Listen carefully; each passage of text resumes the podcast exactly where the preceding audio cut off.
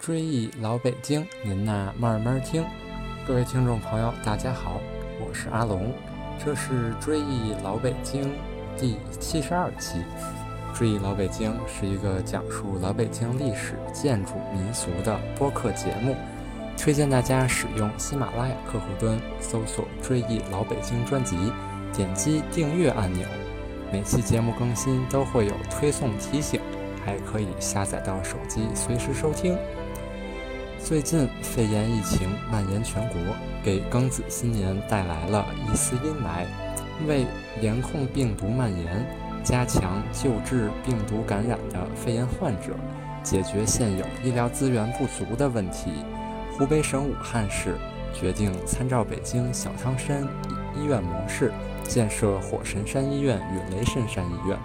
据统计，有一千万群众在线观看了这两座医院建设的直播，可以说武汉牵动了全国人民的心。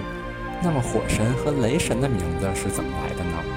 有网友认为，此次发病在肺部，而五行之中肺为金，火能克金，山是镇，意思是请火神和雷神镇压瘟疫的含义，充满了道教意味。那么咱北京城有没有火神呢？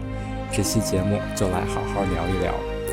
火神庙是主祀火神的住处所，在老北京，由于四合院大多都是土木结构，大量使用易燃的木材、熄灭、油麻、老漆的原因，防火能力极为薄弱，稍一不慎就会酿成火灾。然而旧时京城水系极不发达，远水不解近渴。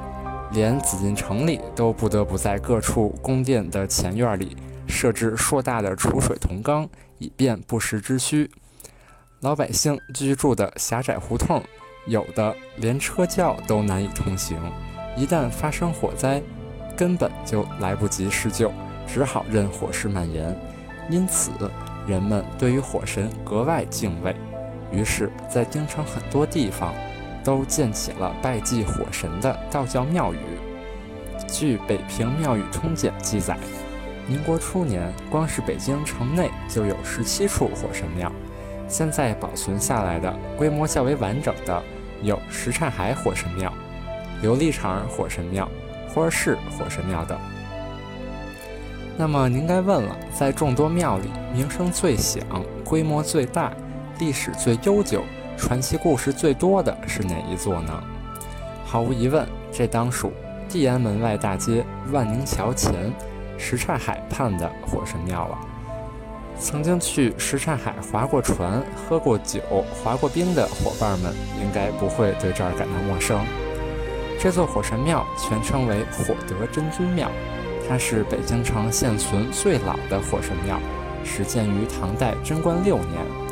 距今已经有着一千三百多年的历史。火神庙与钟鼓楼、万宁桥、故宫、永定门同为北京城中轴线上的重要景观。有关史料记载，修这座庙的时候，什刹海还只是一片沼泽，并没有什刹海之名。这座火神庙原来的殿顶都是灰瓦，内外各有一座牌楼，元代至正年间重修。庙里供奉的是真武大帝，为象征天地精灵的龟蛇抱像。传说元世祖忽必烈在七百多年前开始营造大都时，有龟蛇出现在今西直门外的高粱河上。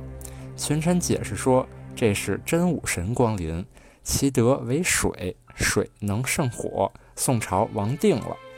忽必烈大喜，下令在高粱河出现龟蛇地方建了座大昭应宫，祭祀真武大帝。后来又在城中心海子边儿建起了这座规模宏大的真武庙。明成祖朱棣也特别崇奉真武大帝，他在夺取皇权的靖难之役中，鼓吹有北方真神相助，是替天行道。等朱棣当了皇帝。的永乐十四年，他下令在万宁桥边的元庙址上营造皇家道观真武庙，并定为京城九庙之一，由官方祭祀。那么来过这儿的朋友该问了：如今的火神庙屋顶覆盖的明明是琉璃瓦，这瓦是什么时候换的呢？这还得说到明代万历年间，因紫禁城连连发生火灾，觉得这里既是趋吉避火的，一定得加大面积，于是下令扩建火神庙，建二层楼阁，并将殿顶改为了琉璃碧瓦。以压制住火。那么，火神庙真的能够保佑建筑不着火吗？天有不测风云，就像老百姓俗说的：“大水冲了龙王庙，一家人不认识一家人。”火神庙竟然也有时候糊涂的烧了自己的庙。在改完琉璃瓦不久，突如其来的一场大火将整个庙宇烧成灰烬。这场火灾成为了一种莫大的讽刺。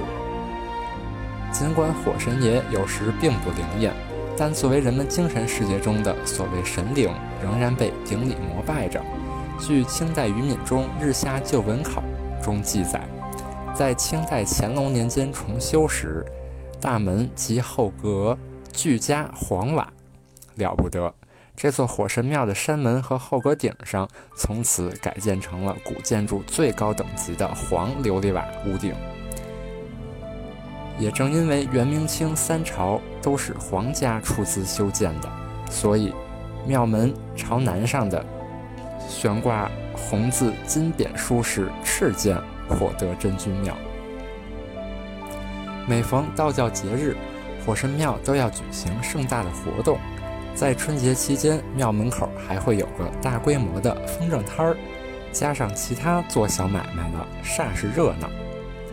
而昔日每年农历六月二十二日，或每逢皇宫发生火灾，皇帝就要派太常寺官员到火神庙祭祀火神，所以清朝时期这儿的香火一直很盛。那么您猜猜清朝哪位名人到访过这儿呢？原来慈禧老人家还亲自来过。据《穆宗实录》记载，光绪帝大婚前夕，皇宫里发生大火。太和门及东西配殿都被焚毁，慈禧太后非常害怕，在大臣和太监李莲英的陪同下，亲赴什刹海火神庙烧香，祈祷火神保佑平安。光绪大婚之日，皇后必须要经过太和门才能够进入后宫，由于烧毁的太和门一时无法重建，慈禧太后。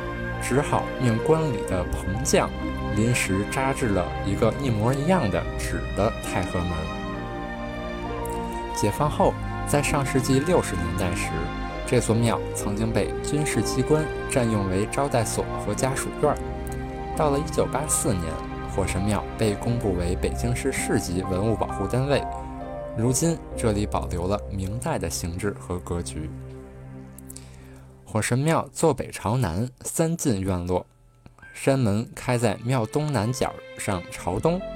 那么您该问了，一般庙宇的山门应该随着庙的格局整体是坐北朝南的，这里怎么朝东了呢？原来在清朝末年，这里的周边环境发生了变化，由于地安门外的鼓楼前成了繁华的闹市，火神庙被铺户挤占，在不得已下。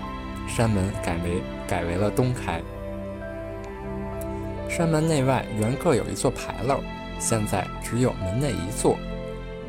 院儿东面矗立着三间四柱琉璃瓦顶的牌楼，朝东面书写“寿国仙林”，西面为“丹天圣境”。山门内有钟鼓楼。火神庙的殿宇用了大量的琉璃瓦，黄、绿、黑三色俱全。黑瓦属于等级低的琉璃瓦，而这里的黑瓦另有含义。黑为玄色，五行属水，北方属玄色，故以黑瓦覆顶，是取以水镇火的含义。庙宇的前殿为灵官殿，正殿为火祖殿，供奉火神及南方火德荧惑星君。火祖殿之北为真武殿和斗母阁。上下两层非常巍峨。莲殿前的香炉都是阁楼形的双层炉，最北面为最后一进的万岁景命阁，俗称玉皇阁。在阁两侧的连廊下各有一掖门，直通庙后一水亭，可观什刹海烟波。可惜早已不存。那么，如今到这里，建除了建筑，还有哪些看头呢？其实这儿的宝贝还真不少，比如主殿内天顶的金龙藻井，保存就十分完整，雕刻精美，相当罕见。而咱们之前说到的几位出资重建皇帝所留下的御笔，也让人眼前一亮。一是，在前殿有明万历御题的隆恩匾额，供奉王灵官神像；二是后殿有明万历御题的万岁景灵阁匾额，供奉玉皇大帝；三是火祖殿有清乾隆御题的思南利用匾额。四是后阁有清乾隆改题的“万岁景命宝阁”匾额。